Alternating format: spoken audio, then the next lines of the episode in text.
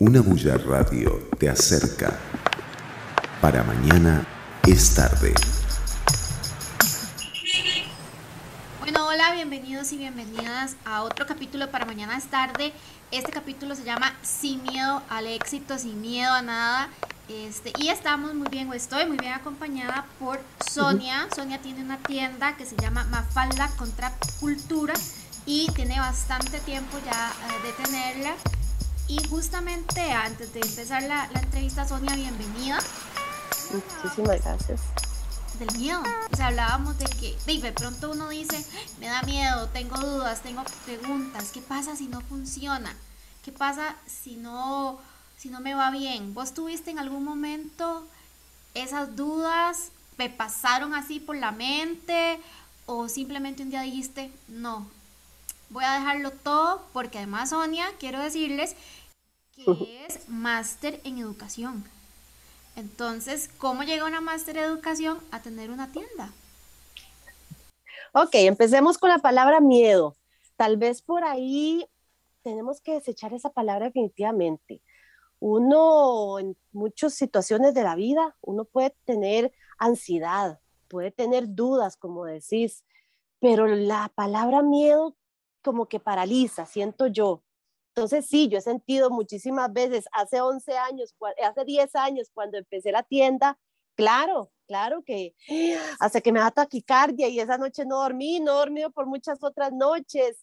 ¿Y qué voy a hacer? Y hago una lista y tengo mi agenda y llamo gente y pregunto y me averiguo. Y claro, e, eso existe y, y yo creo que eso más bien es bueno. Dios guarde uno, da un salto como este, poner una tienda y, pasa durmiendo 10 horas al día, ¿verdad? Jamás. hay que, hay que sí mantener esa, esa sensación de, de, estar atento, de estar preocupado, de estar ansioso, eh, de buscar, porque eso nos pone, creo que nos abre puertas. Entonces, no, no, miedo no tuve, miedo no tuve, sinceramente. Em, por supuesto, tengo el apoyo de amigos, tengo el apoyo de amigas, de, la familia, eso siempre ayuda, pero todo el bagaje que uno trae de su, de su forma de ser, de, su,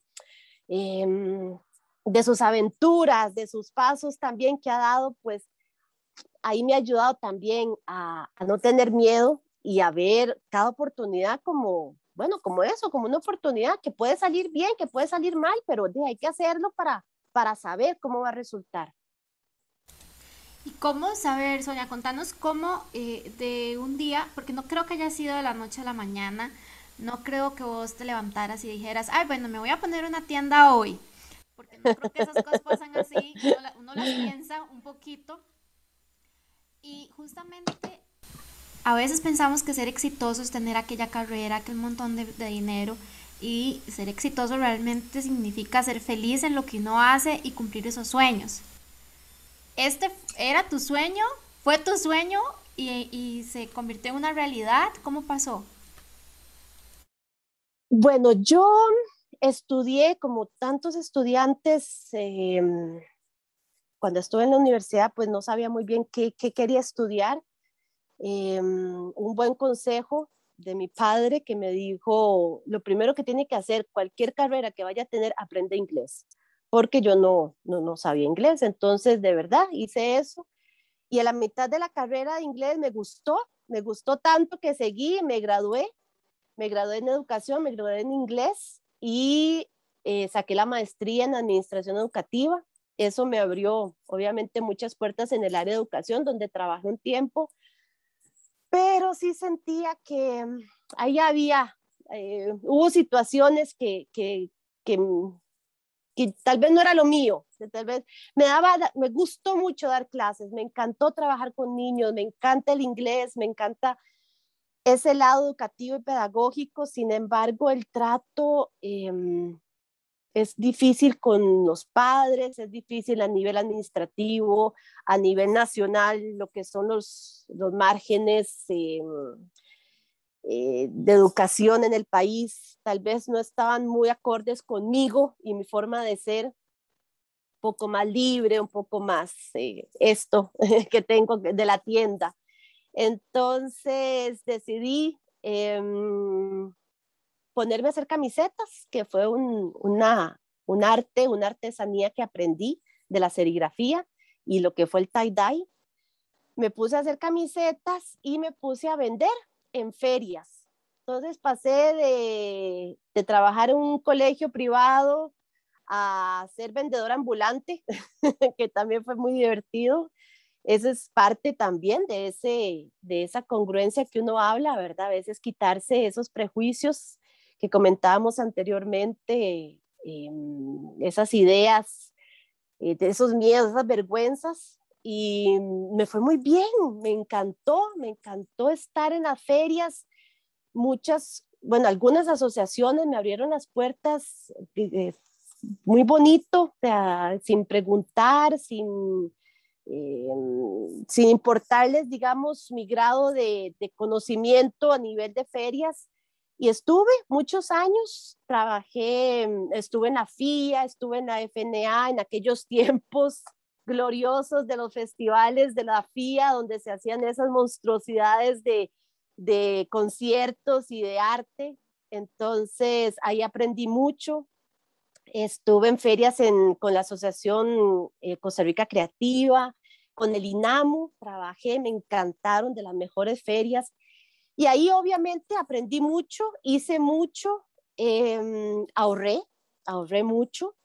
Y ahí fue cuando un día, un día después de una feria, estuve en Zapote, me acuerdo, en diciembre, y se trabajó muy duro, se ganó también, se ahorró dinero y ahí ahorrando, cuando me di cuenta, un día caminando aquí por la universidad, en la calle La Amargura, me acuerdo que iba para la U a hacer ejercicio y me encontré un local que decía, se alquila. Y yo, mira, qué interesante, este localito se dice, se alquila, estaba el teléfono y llamé. Y llamé y resulta que la dueña me contestó y me dijo, hace 10 minutos puse el rótulo. Estoy a 5 minutos de ahí, si gusta, me doy media vuelta y voy. Y yo, bueno, y si venga, vamos, y nada se pierde. Y de verdad llegó. Eh, y bueno, para hacer el cuento largo, hacerlo corto, pasaron, pasó media hora y ya, y ya el local era mío. Ahí lo adopté y como dijimos, o sea, cuando se vino la oportunidad, yo dije, bueno, tengo dinero ahorrado, tengo mercadería, porque había trabajado haciendo muchas camisetas y había tenido mucho en, esos, en ese último año y tenía bastante mercadería. Y yo dije, sí, sí, es el momento. Y le dije a la señora, sí, espéreme, voy al cajero y fui y le hice un, un abono, me dio las llaves y me fui para la casa. Ahora sí, ¿qué, qué voy a hacer? Ya tenía una tienda y empezar, empezar fue, fue realmente eh, divertido. Me he divertido mucho porque la vida es eso también, no es solamente hacerse el mártir y, he tenido dificultades, por supuesto, pero, pero sobre todo ha sido muy bonita la experiencia y aquí estamos ya, eh, recién cumplidos 10 años de, de haber alquilado la tienda Mafalda Contracultura. Y un poco esa ha sido mi, mi historia. Muy, muy, muy resumida. Mafalda contra cultura.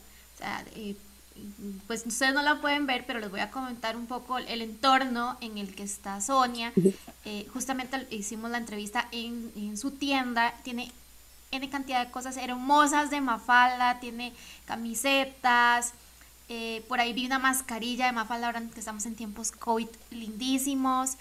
Tiene camisetas este, con leyendas muy propias de, del, tiquicia, por llamarlo de alguna forma. Así que está, vi un bolso ahí que estaba divino para que se puedan dar la vuelta. Ella está en la calle La Amargura. Sonia, ¿dónde estás exactamente? Mira, estamos sobre la calle, bueno, 75 metros después de la línea del tren si vienen con vía. Por ejemplo, si vienen con carro, eh, frente a nosotros está un parqueo de lo que fue la fábrica de los DADA, de la Red Point. Estamos al puro frente. Y para los que somos un poquito más, más viejillos, a la pura par de lo que era eh, la tortuguita. Ahí estamos nosotros. Eh, si vienen de la U, metiéndose por la calle, serían 150 metros hacia el sur. Un sueño, Sonia, que empezaste eh, de verdad arriesgarse. Fue arriesgarse porque dejar una carrera, este, un trabajo realmente, entre comillas, entre comillas, estable y decir voy a cumplir mis sueños y ser feliz, eh, de pronto sí te tuvo que haber generado ansiedad, más que miedo, ansiedades, eh, sobre todo porque un negocio a veces está bien, a veces no está tan bien, si estamos, pues hasta ahora que estamos en pandemia, ¿verdad? Me imagino que ha sido bastante difícil. ¿Cómo logras sobrellevar eso? Como dicen los virus, gracias a la ayuda de mis amigos, porque así fue. aquí estoy gracias a, los clientes que muchos se han convertido en amigos, en gente que a uno lo apoya y no solamente comprándole, que uno necesita que le compre, hay que ser sinceros, ¿sí? se vive, desgraciadamente vivimos en este país eh, donde hay que pagar todo, ¿verdad? Hay que pagar su estadía, hay que pagar su, su alimento, hay que pagar eh, sus estudios y el agua y la luz y todo, pero también el apoyo en redes sociales, em, apoyo como grupos de mujeres emprendedoras, de, como la de Laura Valenciano, que tiene ese grupo que entre todas nos ayudamos. Hemos aprendido mucha sororidad y creo que esa ha sido también una de las claves muy bonitas y muy interesantes en estos tiempos pandémicos. La gran ayuda es también la visión y la solidaridad de la dueña de este lugar. Aquí donde estoy yo es un, un edificio donde hay varios locales y ella, bueno, ella y su madre son las dos señoras las dueñas. Desde que empezó la pandemia llegaron a nosotras y bueno, a mí directamente y me dijeron, Sonia, este, cuente con nosotros. De aquí usted no se va si no quiere y, cuente con nosotros para, para, para arreglarnos.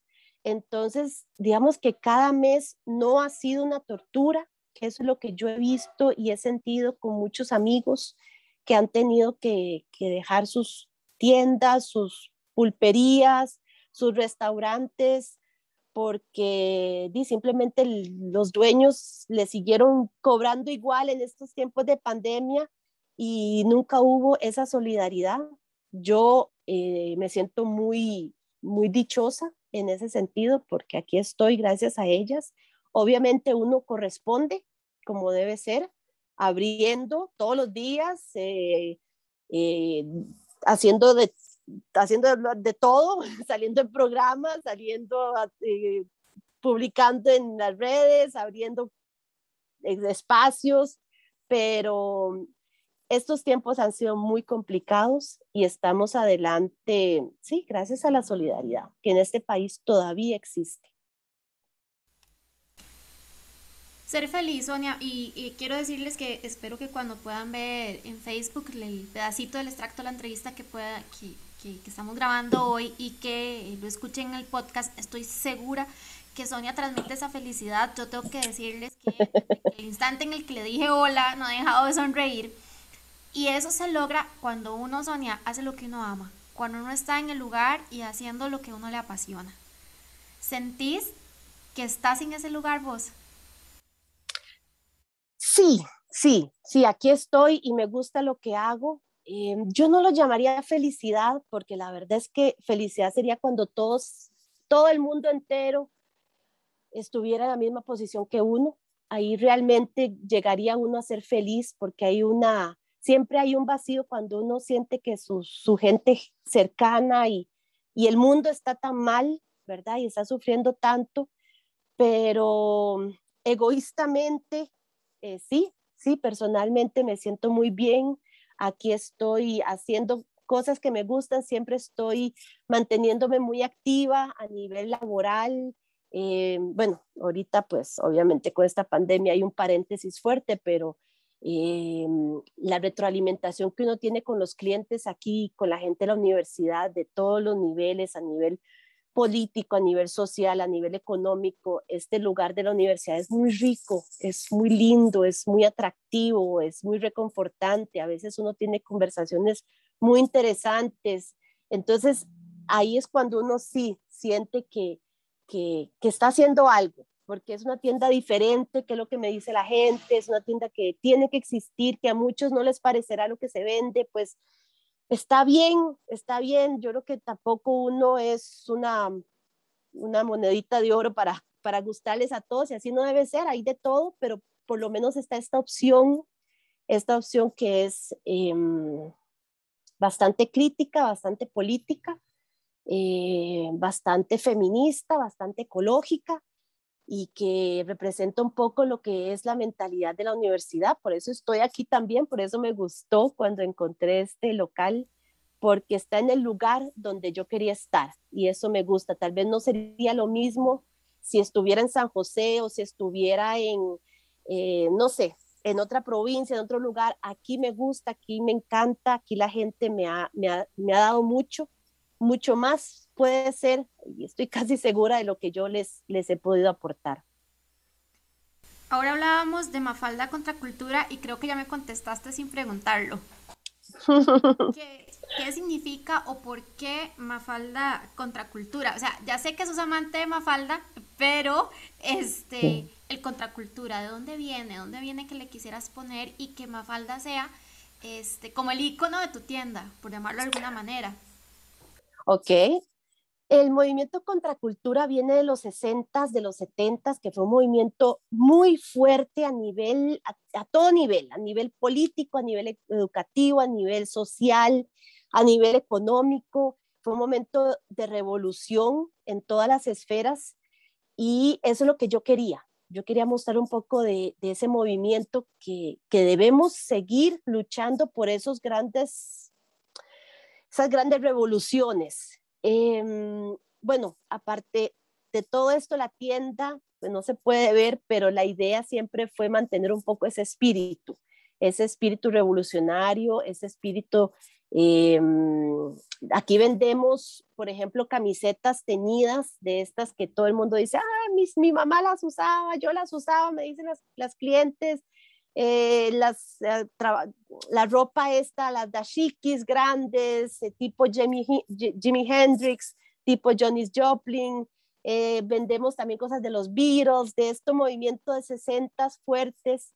Em, y la idea es esa, esa contracultura donde tenemos que luchar por nuestros derechos a, a todo nivel, no solamente de mujeres, de hombres, de todos los géneros, y de esa digamos, de ahí viene también la idea mía de poderle, de quererle meter la idea de contracultura. Y la de Mafalda, sí, como decías, Mafalda siempre ha sido una muñeca, todo un personaje, la Mafalda de Quino, y creo que representa, representa todo lo que yo quería mostrar en la tienda. Representa la parte feminista de Mafalda, la parte política de Mafalda, ecológica, esa Mafalda preguntona, contestataria y mm, bueno, y además que Mafalda es una muñeca preciosa en sí. Entonces, em, mucho también de lo que yo aprendí, que esa parte no te la había contado. Eh, yo estuve un tiempo en Argentina y me enamoré de Argentina, y me enamoré de Maradona y me enamoré de Messi, de Eve de Bonafine, y me enamoré de las madres de la Plaza de Mayo y de toda esa también contracultura que ellos manejan allá, de Gieco, de Víctor Har, de, Víctor Heredia. Y ahí aprendí la técnica de serigrafía artesanal, ahí aprendí también la técnica del tie-dye, ahí aprendí a hacer muchas cosas artesanales, jabones, tienen toda una, una cultura artesanal riquísima. Entonces, eh, cuando volví, también quise hacer un pequeño homenaje a ese momento y a ese tiempo y todo lo que yo aprendí allá. Inmediatamente me vino, por supuesto, la idea de Kino, que fue tal vez la idea, la idea original era ponerle Kino, pero luego ahí conversándolo, igual con los amigos, después de, que la, la, señora me diera la, las llaves de la tienda, yo dije, ahora sí, la, ¿qué nombre le pongo? y sí, salió Mafalda Contracultura con la idea de simbolizar bastante lo que es la, la mercadería que se vende acá. Bueno, la gente no lo puede ver, pero sí te pueden buscar en redes. Entonces, eh, igual lo vamos a, etiquetar para que la puedan buscar, pero decirnos cuál es la red para que lo puedan buscar en Facebook. Ok, en Facebook estamos como tienda Mafalda, tienda.mafalda. Y en Instagram estamos como eh, Mafalda Contracultura. Esas serían como las dos redes. También trabajamos por medio de WhatsApp que ahora con esto del COVID ha sido sumamente importante. 83. Em, ah. sí, no. Y decir, bueno, era la tienda y en un momento otro se vino el COVID y dijiste, ahora sí, ahora sí, hay que empezar a innovar. innovar. Claro, porque ya la gente no venía. La universidad cerró, los colegios cerraron, aquí también está el Calasanz, está el Vargas Calvo, hay muchos colegios, muchas escuelas y ya la gente además no venía por un asunto de salud, obvio, y, habría que, había que ver cómo hacerle llegar la mercadería al, al cliente. Ya no es el cliente el que tiene que venir a la tienda porque no podía. Entonces, Sí, yo, yo estuve, yo, la verdad es que había, bueno, yo ya tengo más de 45 años, ya este año cumplo 47 y pues las redes sociales no son mi fuerte, he tenido que aprender, he tenido que aprender, yo ahí, ahí tenía la página, pero sin mucha actividad, la verdad. Y ahora con esto sí, sí, tuve que, que, ponerme a aprender a hacer fotos, a editarlas, a subirlas, cómo se ven bien en Instagram, cómo se ven bien en Facebook, eh, buscar el, la, digamos, la gente, ¿verdad? Que uno los amigos, cómo buscarlos, cómo invitar gente, cómo hacer nuevas, eh, nuevos seguidores. Todo esto sí, ha sido todo un reto, definitivamente, pero bueno, ya ahí estoy activando el Instagram, activando el, más el Facebook y WhatsApp, que definitivamente yo era una, una, una red, no sé si se llama red o una forma de, de comunicarse con los clientes que yo no la utilizaba mucho, era como más un tema personal y familiar, pero sí, ahora tengo mi gente que me escribe, me le mando fotos, me pagan por Simpe y yo se los mando ya sea por correo o yo misma voy, si es por aquí cerca, eh, y se los dejo personalmente, se los mando por correo, se los mando, tengo una amiga también que se tuvo que retro, que, que cambiar ahí y mm, ella ahora está haciendo también trabajos de mensajería, entonces yo la llamo y ella también va como la gente quiera. La idea es poderle llegar a la persona, ¿verdad? Si hay una fiesta, si hay un regalito que quieras hacer, pues ahí uno ve a ver cómo le, toma foto, le enseña, si la persona eh, pues tal vez no está muy al corriente de las redes, pues Facebook ha sido una forma, una forma más, más fácil para el cliente, creo, de poder comunicarse con nosotros. ¿Ibas a decir el número del WhatsApp? Este, sí, sí. Sí, el WhatsApp es 8310 3001. 8310 3001. Y mi nombre es Sonia Rodríguez. Sonia, y ahí te pueden escribir normal y, y mandas fotos. O sea, Sonia decía, tengo 47 años. A mí me parece que es una edad que todavía estás jovencísima. Pero el tema aquí es que no estabas tan acostumbrada. ¿Qué le podrías decir a todas esas personas que también son emprendedoras que les da, que sí les da miedo entrar un poco en redes sociales, porque ahora decías, ok, me mandan la eh, por WhatsApp, yo les escribo, yo no lo utilizaba mucho, no utilizaba mucho el Facebook, tuve que aprender a, a usar Instagram y si mañana aparece otra red social que uno no conoce, tiene que empezar desde cero para, para darse a conocer más. ¿Cuál sería tu consejo? ¿Qué les dirías a esas personas que están emprendiendo? y que les da temor y dicen, bueno, yo no sé usar eso, ¿cómo lo hago? Tal vez lo primero es asesorarse, preguntar. Si tenemos dinero, contratar a alguien que nos ayude y que nos, eh, ¿verdad? Y que nos enseñe. Si no, siempre hay alguien cerca que nos puede enseñar. Yo sí he preguntado mucho y ya tengo a mis sobrinos y a mis amigos hartos, pero yo todos los días, si no hacer algo, yo mira, ¿cuál es una app? pasarme un lado donde pueda cortar fotos y de ahí me pasan y cuál es un app qué hago con esto que se me puso muy raro. Y ahí voy preguntando y preguntando y preguntando, ya, ya tengo año y medio y yo creo que ya hasta ayudo, porque ahora ya, ya, ya, sé, ya sé bastante, ya he aprendido bastante, tengo bastantes programas y, y me he tenido que jugar y también, y si sale mal, sale mal.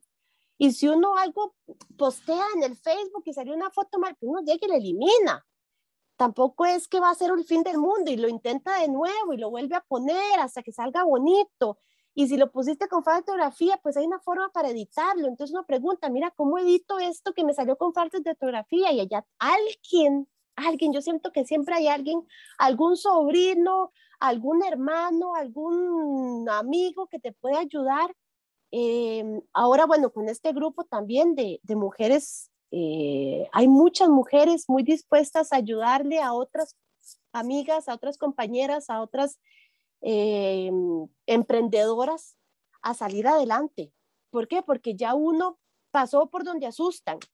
Entonces ya uno también puede ayudar. A mí me pueden llamar con muchísimo gusto. Tampoco soy experta en nada, pero sí creo que algo ayuda a uno algo, en algún programa, con algún, eh, alguna computadora, en alguna app, algo existe sencillo, porque esa es otra. Ahora con estos celulares, todo es muy sencillo. Ya no hay que saber Adobe, InDesign y Photoshop. Y, no, ahora con un celular uno se la juega muy bien. Entonces, em, también echarse al agua por ahí, como dijimos ahora, eh, olvidarse la palabra miedo, Simplemente si algo sale mal, ahorita hay un undo que uno simplemente hace para atrás y ya eliminó lo que se equivocó y si se equivocó y lo posteó, pues lo elimina. Em, ya no, no hay que preocuparse tanto. Creo que es más lo que uno puede em, ayudarse intentando las cosas que no intentándolas.